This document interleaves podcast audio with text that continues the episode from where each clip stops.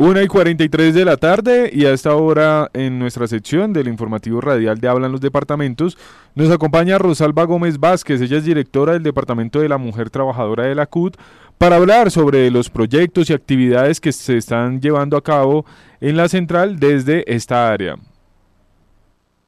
En nuestro Departamento de la Mujer, en lo que llamamos de este año, hemos fortalecido la capacitación, la formación de las mujeres trabajadoras, las de la informalidad, las campesinas, indígenas, LGTBI, afros, entre otras.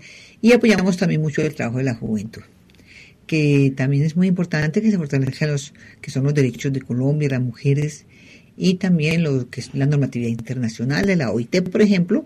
Estamos impulsando mucho la campaña del convenio 190 de la OIT, no al acoso laboral y sexual. Hacemos parte de un gran comité impulsor con las ONGs, con las centrales obreras y con muchas personalidades, y ahí está la CUD.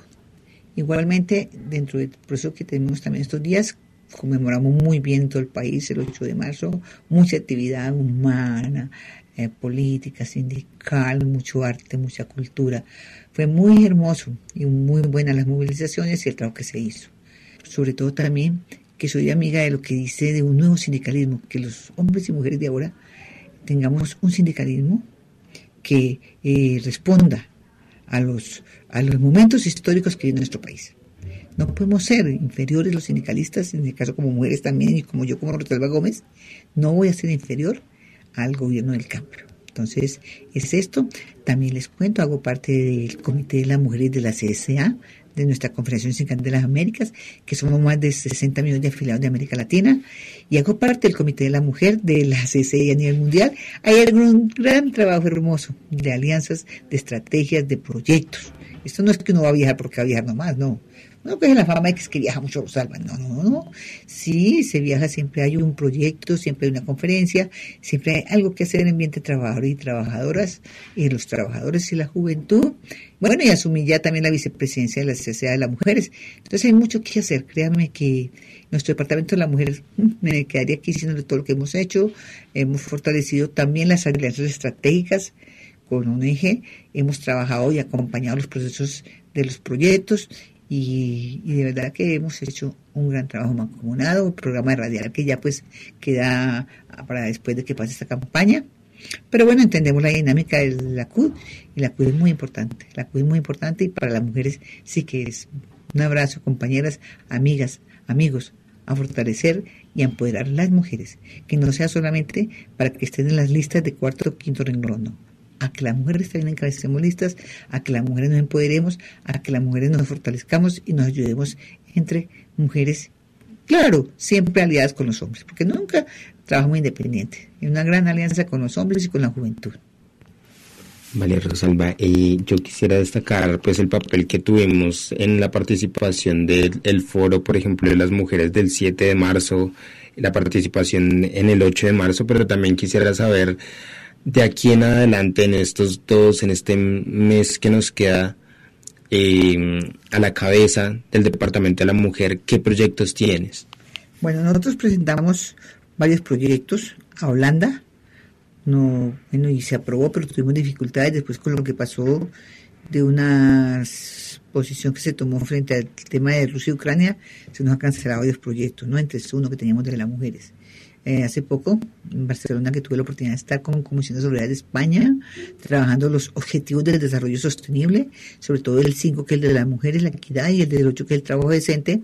Allí también presentamos un proyecto a comisiones sobre el tema de el convenio 190 y cómo avanzamos la mujer en estos temas junto con los hombres y se haga realidad en Colombia. Ese es un trabajo que hemos estado haciendo constantemente en una comisión de que tenemos de impulso al convenio. Hemos hecho audiencias, reuniones con los parlamentarios, campañas, videos, tito. Este es un gran trabajo que hemos hecho estos días, pues hasta que esté acá.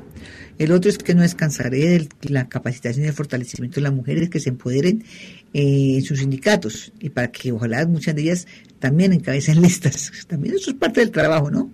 Porque las mujeres tenemos más dificultades, porque hemos estado más en lo privado, más que en lo público, el hombre está siempre en lo público, la mujer sale de la casa, el temor a hablar, el temor a enfrentar todos estos retos de una campaña, entonces a empoderar a las mujeres. Es otro, hasta el último momento haré esto. Y el otro tema que trabajamos mucho es sobre las no violencias. Por Dios, es un tema que no descansaremos también hasta el último minuto está en la CUD eh, de que cómo hacemos prevención, cómo hacemos para erradicar tanta violencia hacia las mujeres, hacia las niñas, los feminicidios. Haremos un gran trabajo impulsor de este tema y por eso me gusta mucho que en el Plan de Desarrollo hablan mucho de este tema, del tema de evitar tanta violencia hacia las mujeres. Este es un trabajo que no descansará, porque además en la CUS somos mitad mujeres, sí, de todos los afiliados y afiliadas, y hay mujeres muy valiosas de todas las diferentes tendencias ideológicas y políticas de mujeres muy, muy, muy valiosas, a las cuales las impulso a animarse a encabezar listas y a que lideren procesos de cambios en sus grupos políticos donde están o en sus eh, departamentos, a encabezar estas mujeres y a empoderarse. Porque necesitamos también más mujeres en los espacios de decisión como en la CUT. Bueno, y ya para finalizar, yo quisiera que comentáramos, quisiéramos como una cuña explicándole a nuestros oyentes qué es eso del convenio 190.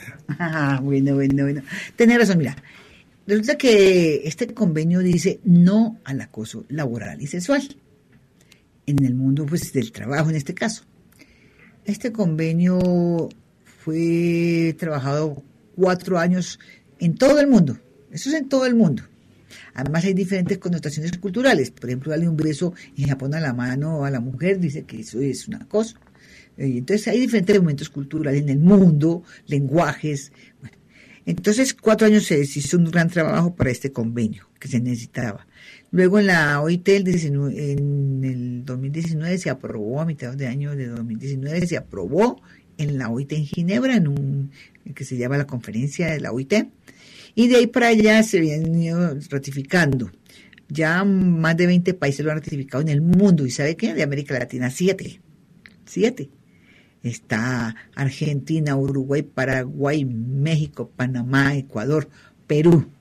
Y bueno, si fue, alguno, no sé, pero bueno, esos en todo caso han avanzado mucho en América Latina.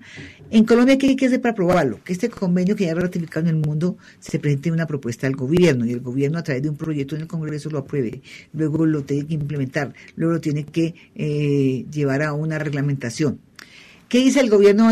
Eh, decía el gobierno anterior, anterior, que para eso existe en Colombia la ley 1010 pues que la ley tiene mucho vacío, la ley tiene muchos vacíos jurídicos, muchas cosas que le falta. Creemos que hay que fortalecer el convenio 190 de la OIT, porque la verdad es que hay mucho acoso laboral y sexual.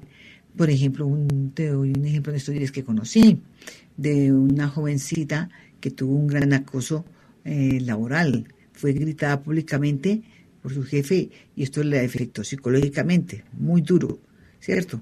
A ella y a su familia. Un grito público y que no era justo, ¿sí?